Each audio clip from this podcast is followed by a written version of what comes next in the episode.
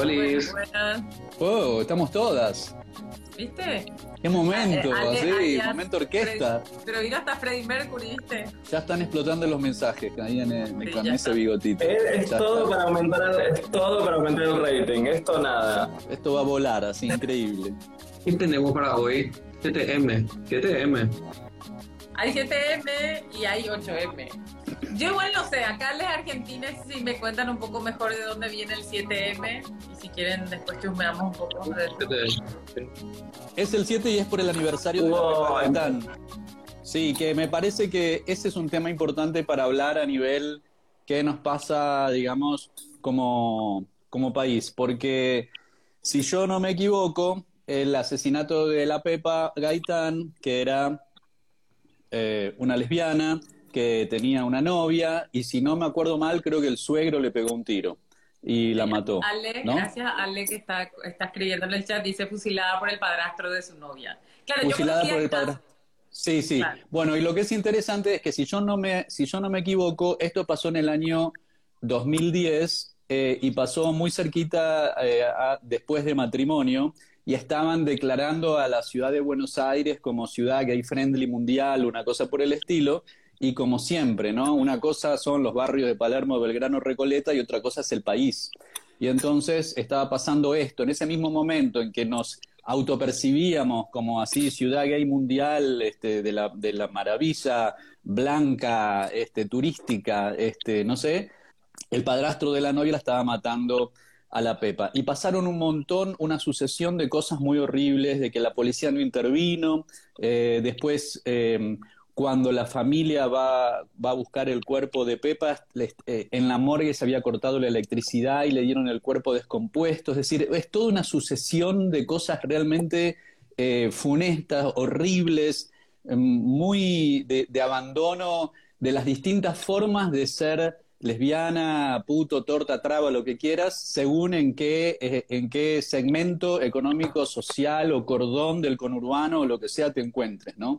Así que me parece que este es un debate que nos tenemos que dar a la hora de, a la hora de la, de la interseccionalidad. Una cosa, no, no, no llamarnos, está bien, tuvimos matrimonio, tuvimos esa ley que vino a cambiar un montón de cosas, pero de ahí a creer que está todo, es, es- es como el día que terminó la dictadura, ¿viste? Al día siguiente los edictos Claro. policiales eran los mismos, no estábamos en democracia todavía, faltaban, no sé, nosotros no estuvimos en democracia hasta 2012 con la ley de identidad de género, si para ser honestos. Entonces, bueno, eso, me parece que lo del 7M es re importante y es re importante conmemorarlo, sí.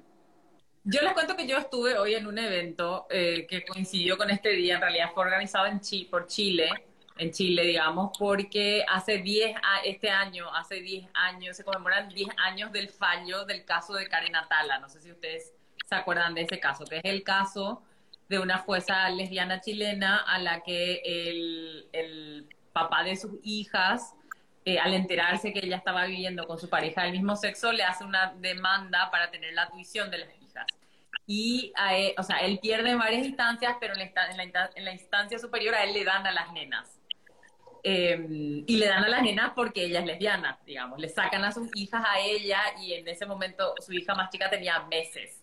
Le sacan a sus hijas por ser lesbiana. Entonces ella lleva el caso al sistema interamericano y es el caso que hace, que sienta la primera jurisprudencia donde la Corte Interamericana dice que está prohibida la discriminación por orientación sexual e identidad de género de acuerdo a la Convención Americana de Derechos Humanos. Ese fallo cumple, cumple 10 años este año y entonces la, la Fundación Iguales en Chile hizo un evento y bueno, a mí me, me- yo, lo- yo participé de ese evento, súper lindo porque era como, éramos como activistas de diferentes países contando un poco qué, qué, qué nos pasó con el fallo y qué hicimos con el fallo, digamos. Entonces, fue un, fue un evento súper lindo. Está por ahí, si quieren, después lo compartimos. Eh, está el, el video del evento en redes. Hay un video donde Karen habla del, de, de- de- del todo lo que pasó, habla del, de, a Karen y la que en, ese entonces era su pareja.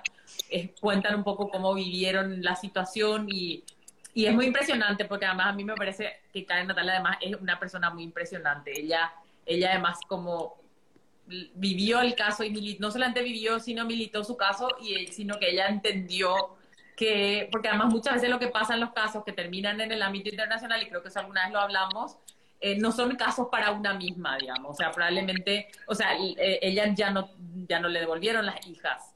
Eh, pero ella lo que hizo con, con, lo que ella vivió fue sentar una jurisprudencia que usa, terminamos usando todos y todas quienes, quienes tratamos de promover el, el acceso a derechos. Entonces me pareció como ella además representa muy bien eso, ¿verdad? El, el, caso es por ella, pero es mucho más allá de ella y su historia. Entonces, me parece re interesante si, si, si, quieren chusmear por ahí también. Me, me parece súper interesante, sobre todo porque, bueno, estas, estas decisiones estas políticas y nuestros derechos no existen, se conquistan, ¿no? Como que tenemos que salir como colectivo en bloque ahí a pelearlo porque no, no, no va a haber una concesión graciosa así de, de nuestros derechos. Y bueno, son cuestiones muy reales, pero que solamente pasan a la existencia o a la conciencia cuando se hacen públicas, ¿no? Así que está el primer elemento que es el de la lucha y el segundo elemento también que es el de la exposición pública. En este caso que vos contás, me imagino la cobertura de prensa, que si la mamá es lesbiana, qué sé yo, toda la gente opinando en la televisión, en la radio, de la Pepa Gaitán, el abogado que defendía al padrastro de la novia, decía que era una torta que daba miedo. Y si, ¿qué tiene? O sea, el tipo se ve que se asustó, entonces le, pegó un tiro en el pecho porque se asustó. Bueno, sí, era una torta, qué sé yo, si era camionera, si era no sé qué, o qué, que, no sé, era una persona, ¿viste? No las eh, es interesante machacar con esto, ¿no? De que no solamente tenemos que salir a conquistarlo, sino también a las personas que les toca hacer las caras visibles de esos derechos, la exposición mediática es, puede ser muy, muy tremenda. Claro. De hecho, Pero ella, bueno, lo... o sea, a ella la sacan de, ella era jueza, imagínense, ella no estaba en Santiago de Chile, ella estaba en Temuco, que es como un, un pueblito. Ella, ella, a ella la sacan del closet en la prensa. O sea, la, mucha gente se enteró que ella era lesbiana por la prensa. O sea, ¿ustedes se imaginan salir del closet en la prensa? O sea, es una cosa como muy fuerte en sí mismo. O sea, entonces, mucha gente, incluso creo que de su propia familia, no sabía que ella era lesbiana. O sea, fue una cosa espantosa y ella vivió todo eso estoicamente de alguna manera y, y, y hizo de eso y, y, con esa con ese dolor digamos y ese pasar ella finalmente nos entregó una jurisprudencia súper importante también para, para, para todos y todas. Qué ocupado. Sí, y mañana es el 8M mañana es el 8M otro 8M más eh, súper importante o sea muy importante además en este contexto de pérdida de derechos en todos los aspectos entonces me parece que va a ser como va a estar bueno, o sea, ahora en Asunción, ahora mismo está habiendo una tormenta de humo. Eh, estamos en el medio de varios cambios, o sea, esta semana se, se, se anunciaron nuevas subas del precio del combustible que impacta en todo. Eh, estamos en el medio de una crisis de diferentes órdenes y bueno, ahí nosotras también queremos seguramente colocar esos temas desde, desde nuestra propia mirada y, y bueno, ojalá que sea una marcha eh, supermasiva en todos lados también. Bueno, y ahí hay una discusión que yo ya la traigo acá, a ver, que quiero escuchar qué piensan. Eh, que se, según yo ya, está, ya tendría a esta altura, no tendríamos que estar teniendo esta discusión, pero todavía hay gente que tiene como diverso, diversas opiniones sobre el tema de los hombres en la marcha. ¿Qué piensan? A mí me interesa encima me parece que hay como que grande, hay una diferencia demasiado importante o sea, entre la masividad que es la marcha en Argentina, en Buenos Aires particularmente, con lo que es en, en, Paraguay, que justamente eso también habilita como que otra clase de discusiones también, porque de repente hay como que discusiones que se toman, por ejemplo, en, en Argentina que es como que tan masivo, se, to, se pueden tomar ciertas decisiones, pero eso muchas veces ni siquiera llega a la base, la gente hace como que lo que quiere, la marcha no es una, una, yo, yo estuve en una en el 2000, creo que fue, no, en el 2015, 2016, cuando fue lo de, eh, porque fue muy importante, y no era una marcha, estaba alrededor del Congreso tomado, entonces era así como que, bueno, había como que los sectores separatistas, había sectores que, para nada separatistas, había sectores de izquierda, había sectores no de izquierda, era así como que una locura, que eso te permite también la masividad, que como que bueno, yo opino esto y me voy como que a mi, a mi, a mi, a mi rancho. Acá, pero bueno, están así. Hay actividades de TERS abolicionistas en Asunción, te cuento. No sé si. Acá, ya hay. Ya hay. Porque la caracha llega. la caracha. Bueno, Ale, ¿qué querías decir? Mientras Nicolás se recupera. No, que, digamos, un poco lo que decía, lo que preguntabas, ¿no? De eso, y Nico que hablaba de las marchas acá. Digamos, me acuerdo, en- no sé si fue en, el primer, eh, eh, no me acuerdo si en 2013 o 2014, que estaba muy fuerte la consigna de que no eh, fueran hombres a la marcha. Un poco lo que se argumentaba era que, no la primera, seguramente la segunda o la tercera, que había habido muchas, muchas eh, viralizaciones de imágenes de hombres que habían terminado siendo más protagónicas eh, que, que las propias mujeres. Me acuerdo un pibe que tenía un cartel gigante en cuero, aparte el pibe, y que se había viralizado como, bueno, un aliado, no sé qué, y después casos de mujeres que eh, incluso decían haberse encontrado con, con abusadores o con violadores en la marcha. Y, y luego empezó, eh, con esto no estoy argumentando que estoy a favor de que no vayan, etcétera, ¿no? Digo, como estoy tratando de hacer un, un raconto de los argumentos que recuerdo. Bueno, digo, me- eh, es- esa, todo eso derivó en una especie de pedagogía de, cómo- de, de las cosas que podemos hacer los hombres en lugar de ir a la marcha, ¿no?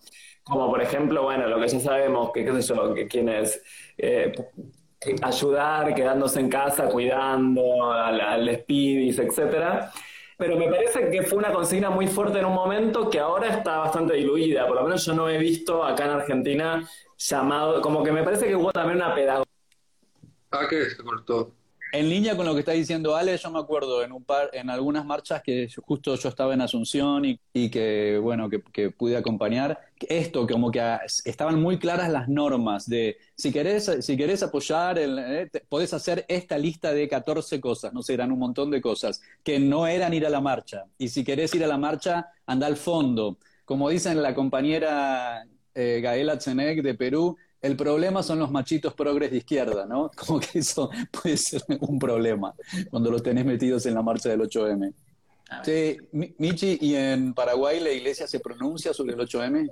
A ver, el, el, el 8, para, para hacer un recuento, el 8M en Paraguay empezó a ser masivo, y digo empezó a ser masivo porque antes del 2017 había cosas que se hacían, el movimiento feminista, así como un grupo más pequeño, hacíamos cosas, pero en el 2017, a partir de toda esta movida que empezó un poco en Argentina y que se fue extendiendo de ni una menos, que fue a finales o en el 2016, digamos, eh, o sea, en el final, en- en- hacia el 25 de noviembre de 2016 ya había una cosa como linda que queríamos, que estaba queriendo ser.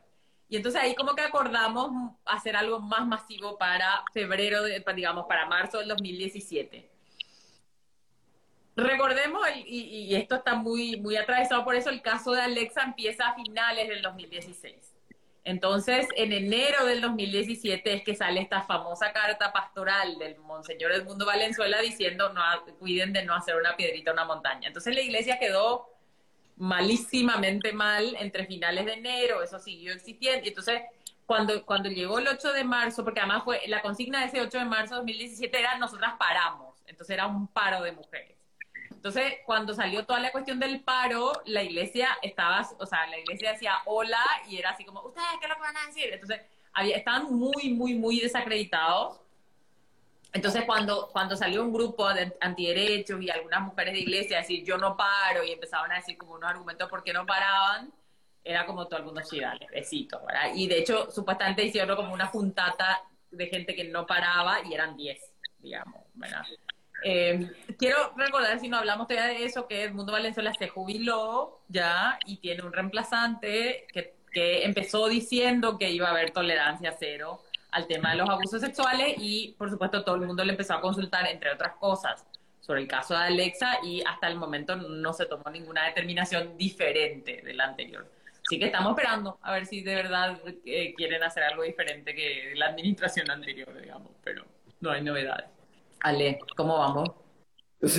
No, eso que de- Bueno, después de- entonces- de- del primero, que, que veía que ya no se está agitando esa consigna de que no vayamos eh, pibes a la marcha, eh, y que me parece que hubo un aprendizaje de cómo, de, de- de qué maneras estar en la marcha, de qué modo, creo que hubo un aprendizaje colectivo de, que- de qué modos acompañar en la marcha, y por eso creo que ya no es tan fuerte la consigna que hace unos años estaba muy presente eso de que no fuéramos a la marcha. Igual, qué lástima que se te corte, porque a mí me intriga muchísimo el caso de Argentina hoy, digamos, porque siempre, siempre eh, y esto me acuerdo que lo hablamos también entre nosotros en, nuestro, en, nuestras, en nuestras reuniones cuando era así tipo, había una, antes, antes de, digamos, en, el año pasado, había como que una consigna unificadora muy clara, que era la cuestión del aborto, ¿no? Eh, en la legalización del aborto y eso me parecía que era así, tipo, un, que generaba una acumulación que era así, tipo, muy multicolor entre la izquierda más izquierda, entre el peronismo, entre los progresismos, entre inclusive algunos sectores liberales, liberales, los, los liberales copados, entre comillas, digamos, que lograban, que, que levantaban y reivindicaban esa, esa consigna. Eh, me intriga saber, yo pensé, estaba pensando en uh, que, que, que eh, qué llamativo sería, cómo sería, qué, cuál va a ser como que la consigna aglutinadora en Argentina en torno a, la cuestión del 8M, a la cuestión del feminismo. Sin embargo, justito hace pocos días eh, pasó este caso tan aberrante, el, el caso de los violadores de Palermo, eh, que para poner un poquito en contexto, era este, caso de, de, seis chicos que drogaron a, una, a una chica y que en, en conjunto en, adentro de un auto en, en, una calle en Palermo, en pleno Palermo, a la luz del día. Eh, me parece que eso revivó un poquito también en torno a, a, todo lo que tiene que ver con la, con la cuestión de la violencia de género y demás. Pero me intriga saber qué, qué, qué onda. O sea, yo pensé que, que capaz se, se, iba a achicar un poquito más en la convocatoria para este año, pero me parece que ese caso está prendiendo fuego de nuevo todo. Porque se vuelve a hablar de temas que mucha gente inclusive que consideraba que estos temas ya muchas discusiones saldadas. Me parece que hay algo de eso, ¿no? Que era la pregunta que vos traías con el tema del aborto, de cuál iba a ser la demanda eh, que iba a nuclear, eh, porque ninguna demanda había sido tan fuerte y, tan transversal, ¿no? Porque dentro de todas las divisiones de los feminismos, eh, esa, esa demanda del aborto era muy transversal a, a todos. Eh, me parece que también hubo durante la pandemia, no sé, Michi, vos también, digo, no sé, porque hay procesos que también, más allá de las particularidades de los países, son similares, pero eh, también hubo en la pandemia mucha, mm, mucho trabajo en torno a los cuidados colectivos, a las redes colectivas de militancia, a pensar eh, cómo se mantenía la sororidad y la sororidad en, términos de, de aislamiento, etcétera. Eh, pero esto que vos decís de la violación de, que, pasó el otro día en Palermo, también reavivó mucho, sí, las discusiones en torno eh, a los mandatos de masculinidad, a, la violencia patriarcal, etcétera. Estuvo muy presente también esa discusión en las últimas semanas. Bueno, tuvo, volvió a dar una entrevista a Rita Segato, que hace tiempo que no la escuchábamos. Eh, estuvo ahí en, en radio nuevamente, que siempre que ocurren estos hechos está bueno volver a escucharla. Sí, con otras cosas también, pero eh, y hubo bastante presencia nuevamente de reflexiones en torno a la violencia patriarcal. Y acompañando lo que decía Michi antes, esto que decía de los aumentos de combustibles y todo eso, eh, también Argentina, y esto lo digo con un poco, con un poco de orgullo, eh, pero no porque me implique a mí, porque no tengo nada que ver en eso, pero sí porque me, me parece que hay algo del dinamismo de la sociedad muy zarpado, de que esa consigna que hemos traído otras veces, de libres y desendeudadas nos queremos, eh, digo en relación a esto que decía Michi, de cómo la transversalidad de las luchas se pone cada vez más en juego desde la izquierda y desde los feminismos populares, ¿no? Porque, digo, que los feminismos planteen una marcha eh, en el Banco Central de la República Argentina y una consigna como libres y desendeudadas nos queremos, eh, me parece que apunta a esa transversalidad y esa apertura de la que hablábamos antes, tipo, la lógica va a ser sectorial y solamente pueden participar mujeres y esto es un tema solamente, o es un tema mucho más amplio. Me parece que como esas líneas son mucho más, más ricas, digamos. Y creo que ahora que va a coincidir con el acuerdo con el FMI que se mandó al Congreso y a diputados, la consigna de vivas y desendeudadas nos queremos va a estar bastante presente también. Claro, porque ya está, o sea, hay que dejar, o sea, esto, esto, mm, esto es para todo el mundo, o sea, el, el, el, el sistema patriarcal tiene que caer para todas las personas.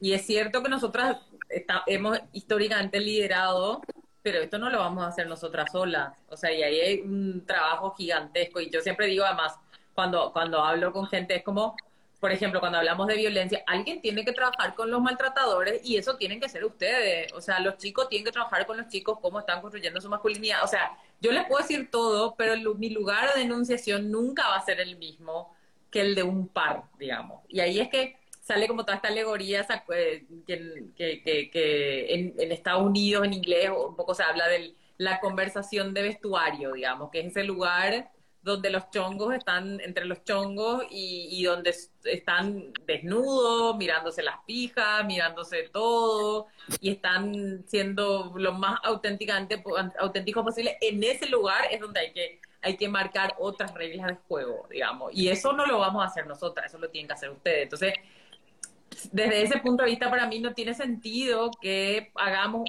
marquemos una línea y digamos, estas personas no pueden venir, porque finalmente si estas personas no vienen no va a cambiar nada. O sea, mm. salvo que no hagamos todas tortas separatistas, que tampoco me cae mal la idea, digamos, pero, o sea, no todas queremos ser tortas separatistas. Genial las que quieren ser tortas separatistas, les queremos, les mandamos besitos, pero no, son, no, no es la vocación de todas. Entonces hay que hacer otra cosa. Bueno, mientras lo esperamos de vuelta, Ale, eh, yo quiero recordar alguna una cosa que parece muy sencilla, pero que tiene enorme valor, que es eh, para esta y para todas las marchas que nos convocan por nuestros derechos, las personas que van a la marcha por primera vez, la que es su primera marcha, ¿no?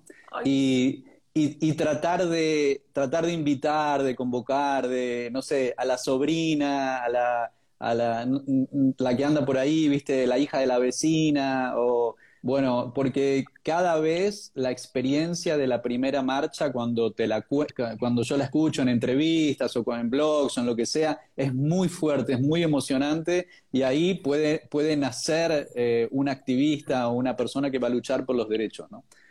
Bueno, esto de la, de la primera marcha, ¿no? saludar a, a todas las personas que van a ir a su primera marcha mañana y tratar de, de ir integrando más a, a nosotros como los como los gays, la, la, parte eh, no, no, lesbiana eh, del colectivo también, como decían siempre, bueno, las que nos enseñaron a marchar fueron las mujeres, ¿no? O sea que siempre estar donde, donde nos digan que estemos, en la columna al fondo, bueno, en casa ocupándonos de otras cosas, bueno, no sé, pero me parece que también es un momento en silencio, ¿no? Pero para reconocer que, las que, las que salieron a marchar con el colectivo eh, fueron, fueron las mujeres que no eran del colectivo. Y las que nos enseñaron a marchar fueron ellas, así que eso también es importante. Y después, bueno, volviendo a Rita y el patriarcado, no, no olvidarnos que el patriarcado es un no es un remanente de otras épocas, es constitutivo de las democracias liberales.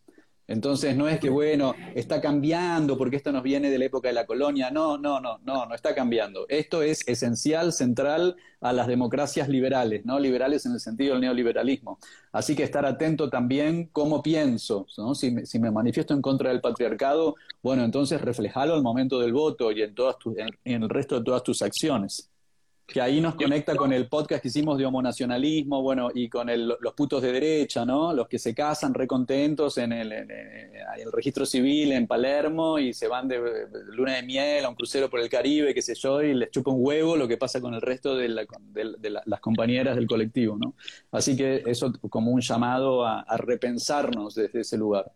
Yo voy a pensar un poquito también en en lo que son las marchas, o las, las marchas del orgullo, las marchas de la memoria, más que nada acá en Paraguay, ¿verdad? me acuerdo que hubo una alguien, ni siquiera fue algo así, tipo un fenómeno demasiado extendido, pero me acuerdo que hubo alguien que dijo, no, a estas marchas deberían ir solo la gente de la comunidad LGBT.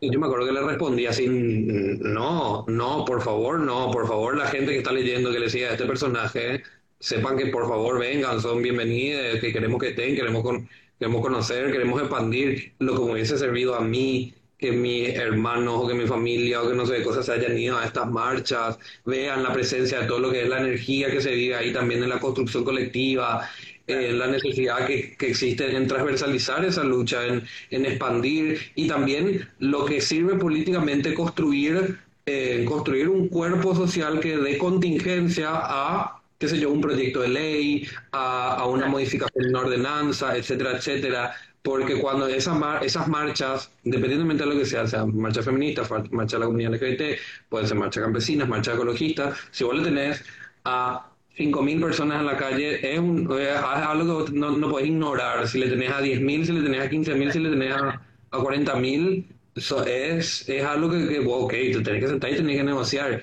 Y eso me parece que, que, se ve claramente en básicamente todos los todos los momentos de la historia en la que justamente estas reivindicaciones se dieron como que bastante abajo para arriba y se tuvieron que impulsar, impulsar, impulsar. O sea, hubiese, Albe, hubiese Alberto, Alberto Fernández hablado tan frontalmente a, favor de la legalización del aborto si es que no estaban 80.000, 100.000 mujeres en las calles el año anterior, mujeres y, todo, todo, todo, lo otro que había también ahí, digamos.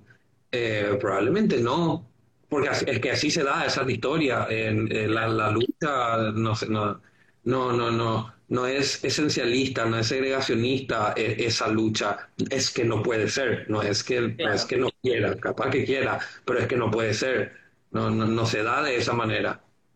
Claro, sí. Igual yo quiero decir que cuando yo empecé a ir la marcha en Paraguay yo era hetero, o sea, yo era una simple inmortal aliada nomás del movimiento. Entonces, por, favor, uno nunca sabe. Así que hay que apoyar las causas porque uno nunca sabe en qué momento la causa va a terminar siendo suya. Así que, por favor, toda la gente, porque todos y todas tenemos el potencial de algún momento ver el camino de la luz. Así que, por favor, seamos, sean todas, todas y todes bienvenidos a todas las marchas. Sí, pero además así tejemos, o sea, a mí me pasa esto que vos decís, Nico, cuando, cuando, cuando quienes somos de la, de la ciudad o de la capital acompañamos las luchas campesinas, las luchas que, que, que, se supone que no tienen que ver directamente con nosotros y nosotras también mandamos un mensaje, o sea, y, y, tejemos unas alianzas súper lindas, o sea, eh, a nosotras nos pasa, por ejemplo, que nuestras compañeras campesinas nos llaman, eh, no sé, digamos, las abogadas feministas nos llaman cuando tienen cuando tienen dudas, cuando necesitan algo, eh, confían en nosotras para algún criterio de algún tema que les interesa en el marco de lo que estén promoviendo. O sea, el estar ahí, el ponerle el cuerpo en el sentido más literal es algo que tiene una, es, es una forma de tejido político que después hace que todas las luchas sean mejores también, ¿verdad?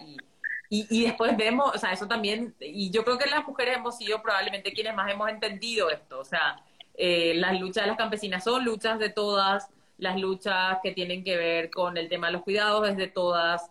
No es mi tema preferido, pero la de la, la cuestión de la participación política de las mujeres también es una lucha de todas. Entonces, es como, es como, es como un lindo tejido que, que, que, trata de superar la idea del compartimiento estanco y que busca de alguna manera decir, bueno, en la diversidad podemos estar unidas también, digamos. Claro, pero inclusive podemos, podemos estar unidas, unidas, eh, pero, o sea, necesitamos estarlo a la hora de levantar ciertas consignas, o sea, tipo, porque hay muchísimas cuestiones, o sea, muchísimas cuestiones que tienen que ver con el nivel de la pureza, qué sé yo, la pureza, la pureza de la consigna, que yo puedo llegar a entender perfectamente eso, pero pero eso a la hora de cómo convertir eso en una estrategia que efectivamente llegue a las calles y logre eh, generar esa contingencia necesaria para impulsar un proyecto de ley o una o, una insurrección, pero un proyecto de ley, o sea, tipo, eso no, sé cómo decirte, eso no es absolutamente necesaria esa, esa, esa acumulación de poder. Y al fin y al cabo así se construye el poder popular.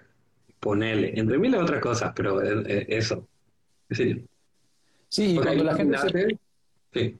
O sea, por ejemplo, la, eh, las consignas de, izquierda y demás son, consignas que principalmente se identifican como obreras, campesinas, etcétera, etcétera. Sin embargo, en la historia hubieron así muchísimos, eh, muchísimas, muchísimas avanzadas que no se dieron precisamente desde la, la, contingencia esencial de esa identidad, de la identidad únicamente obrera o únicamente campesina. Es más, las avanzadas que hubieron siempre fueron transversales cuando se da una avanzada importante, siempre es transversal. O sea, tipo, precisamente, no sé, me parece que hay muchísimos momentos y fenómenos en la historia que podemos analizar y todito, o sea, el esencialismo pierde todos sus argumentos en ese momento, ante ese prisma, digamos. Y, y también es, volver a crear esos, esos tejidos, esos lazos, como ustedes decían antes, que, que perdimos también como pautas de, eh, del neoliberalismo, ¿no? Porque hay mucha gente que puede decir, bueno, yo no me siento una luchadora, no estoy para comprometerme tanto. Eh, obvio, no todo el mundo, no todas las personas tienen que hacer ese tipo de trabajo, pero venía a la marcha, eh, danos tu teléfono para el grupo de WhatsApp para que sepamos lo que está pasando. Ya eso, y, y las compañeras después te van a ayudar a canalizar cuál es el tipo de apoyo o de ayuda que vos podés dar. Capaz es atender dos horas por semana el teléfono. Puede ser una cosa así como como mínima, porque muchas veces el tema del activismo se piensa que es entregarle tu vida a la lucha y por la verdad que muchas veces termina siendo eso, porque vas entrando en un camino que bueno, que es muy apasionante y que es muy gratificante y que todo lo demás va perdiendo va perdiendo color o va perdiendo interés, pero también siempre es, bueno la compañera Analía Más, que la adoramos, que siempre habla de esto, gran agitadora mundial, eh, esto, ¿no? De convocar otra vez a, la persona que va a ir a su primera marcha mañana. Bueno, mira, querés, mira, se podés, podés, podés ayudar de esta manera. Se puede, hay cosas como muy pequeñitas que se pueden empezar a hacer y que eso es lo que va ayudando a volver a recrear ese tejido social o esos lazos o esos vínculos que si no el sistema neoliberal te hace creer que solo existen dentro de la familia nuclear biológica y que, bueno, casate y tené hijos, pues si no vas a quedar solo como un perro, nadie te va a ayudar el día de mañana y trabaja mucho porque necesitas la plata y no hagas más nada. De casa al trabajo, trabajo a casa, reproducir el sistema y tener chicos que necesitamos mano de obra barata. Y entonces, bueno, hay una, hay una salida a todo ese modelo, ¿no? Hay otra, otra nueva forma de repensar todo eso. Y ir a la marcha mañana, la compañera que está ahí en la casa, que no sé qué, o la vecina que dijo, bueno, capaz voy, pero no estoy segura. Bueno, eso este, puede ser un, un, primer paso para una transformación vital, así que, que, es, bueno, para toda la vida, ¿no? Y poder entrar en un espacio realmente, eh, realmente de, de gozo y de la alegría de estar de estar vivo, ¿no? Y de poder luchar por tratar de cambiar un poco este sistema que es de opresión y que no es una opresión que ha existido siempre. Eh, se, puede vivir fuera de un modelo de opresión. Nos hacen creer que este es el único modelo, que es esto, ¿no? Por eso también es otro de los trucos del patriarcado. Sí. Yo les cuento que me pasó algo súper lindo hoy, que fue, o sea, mi, compañera de yoga me vio y me dijo, Michi, mañana es la marcha, y, me, y después me dice que estaba muy enojada porque es profe de un cole y que le pusieron una reunión de padres, madres, a esa, como a la hora de la marcha. Entonces estaba ella enojadísima y dijo, por eso mismo mañana a todos mis alumnos todo el día les voy a hablar de la marcha y del 8M y no sé qué. Yo dije, ay, tan linda. O sea, digo, o sea, primero es como eso, ¿verdad? O sea, ella, ella quería ir y eran, ella decía que son como tres profes, colegio católico, tres profes que iban siempre a las marchas. Dijo, me voy a ir con mi pañuelo verde a dar clase mañana. Entonces me pareció tan lindo como, como la idea de la venganza de ella va a ser hablar del tema, digamos, aunque ella no pueda estar en la marcha. Y me pareció súper lindo, me dio mucha ternura. O sea, creo que también en el fondo se trata de eso. Hay, hay situaciones que uno no puede manejar, digamos, pero, pero desde el lugar que te toque, si hay algo que puedes hacer, hacelo. Si mañana por alguna razón no puedes ir a la marcha, no sé, manifestate en redes, eh, ve, ve qué puedes hacer algo siempre hay que hacer, creo, y, se puede hacer de alguna manera para apoyar. Entonces yo ahí sí van con un poco de esto de, si sos un chico y podés no ir a la marcha y podés cuidar al hijo, hija, hije de alguien para que pueda ir, hacelo, digamos. Con esto que el combustible está muy caro, si vos podés hacer transporte de varias de las chicas y llevarlas y traerlas, hacelo.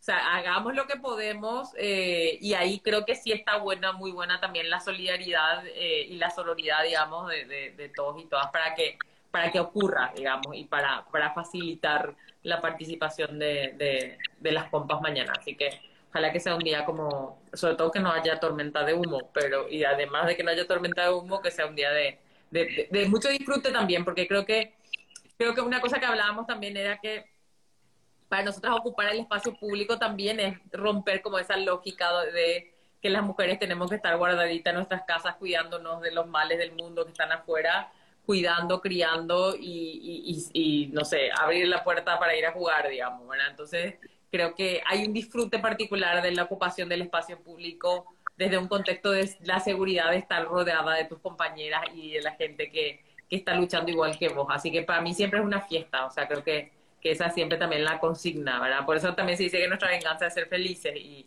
y creo que la marcha es como una súper oportunidad de ser feliz y al rodeada de nuestras, de nuestras compañeras.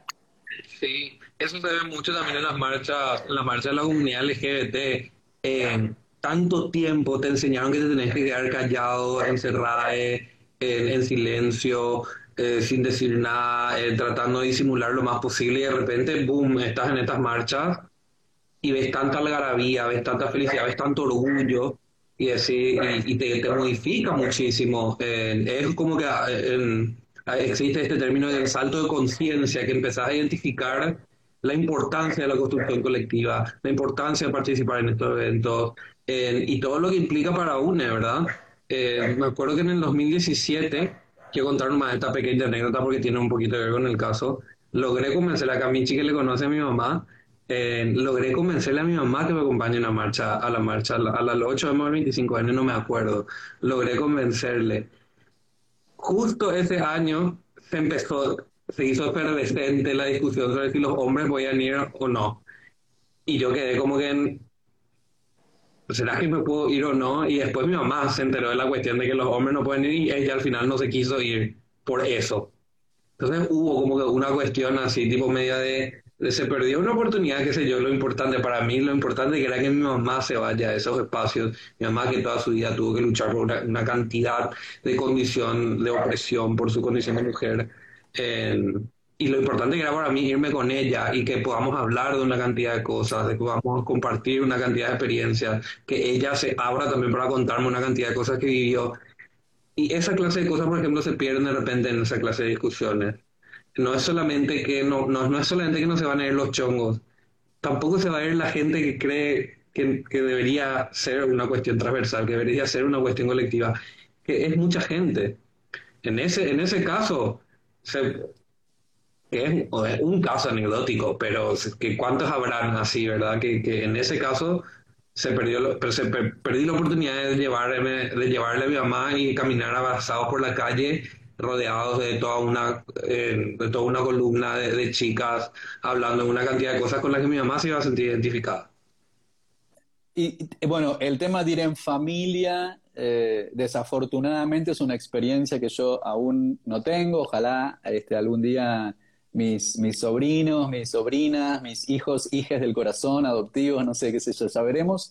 Eh, pero, pero es esta, esta, esta nuevo espesor o nueva calidad que te da al alma o a tu, o a tu vitalidad de saber que, bueno, que no, no vamos a parar de luchar, ¿no? Que no vamos a parar de luchar. Y eso después lo llevas del punto de la marcha esa a la reunión de consorcio donde hay uno que, no sé, que jode, o lo llevas a, al colegio cuando hay un profe que no sé qué, o lo llevas a la facultad, o lo llevas a todos los espacios de tu vida.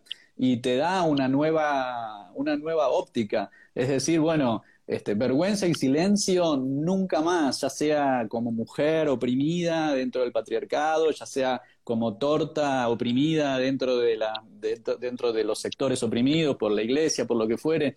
Este, y eso, ese viaje de ahí al orgullo y, al, y a la conquista de la identidad, porque en realidad no sabemos realmente quiénes somos, ¿no? Con esto de, con esto de, la poda de nuestras subjetividades que ocurre durante la infancia y durante la etapa de crianza en este, en este, en este vínculo tan brutal y tan violento que es la familia, que son los que nos, nos, nos educan y, y, que nos programan, que te regalan el camioncito. Yo todavía me acuerdo que a mí a los 11 me regalaron un par de guantes de box. Se ve que estaban tan preocupados ya que la veían, se la veían venir, ¿viste?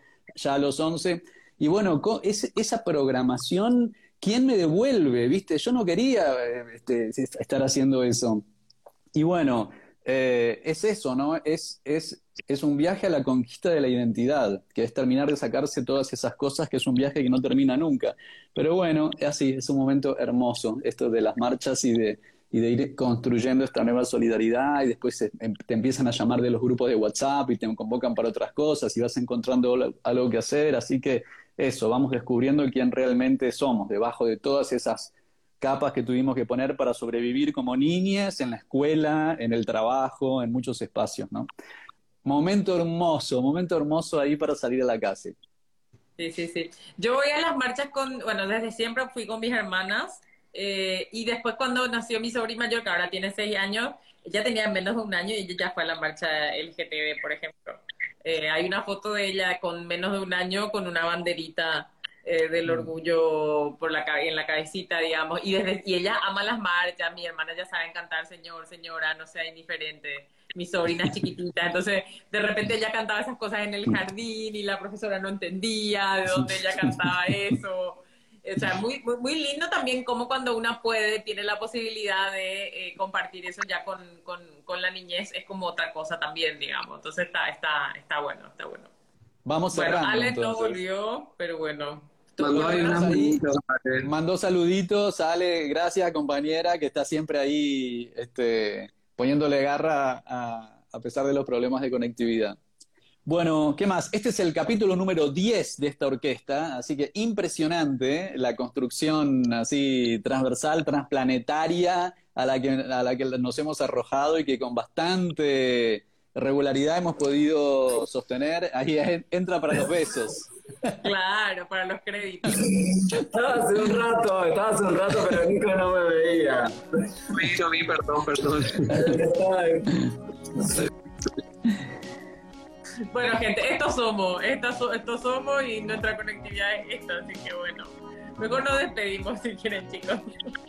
mejor nos despedimos. Un besote gigante. Gracias a toda la audiencia por hacer el aguante siempre. Nico, Michi, Ale, besotes. Super marcha mañana. Así a disfrutar y a luchar. Adiós. Chao, chao. Chao, chao. Vamos a terminar. Somos Nico Martínez y Omar Beretta, y este es un podcast del colectivo Cuarto Mundo. Seguinos en Facebook y Twitter, arroba puto el que lee 108. Y en Instagram, arroba censurado 108. La cortina musical de nuestro programa es el tema Zona Roja de Mnesis. Agradecemos especialmente a Octavio Linares, responsable de nuestra tecnología en sonido. A Nico Granada y al equipo del surtidor por la edición. Para toda Sudamérica, Educación sexual integral y laica. Hasta, la, próxima.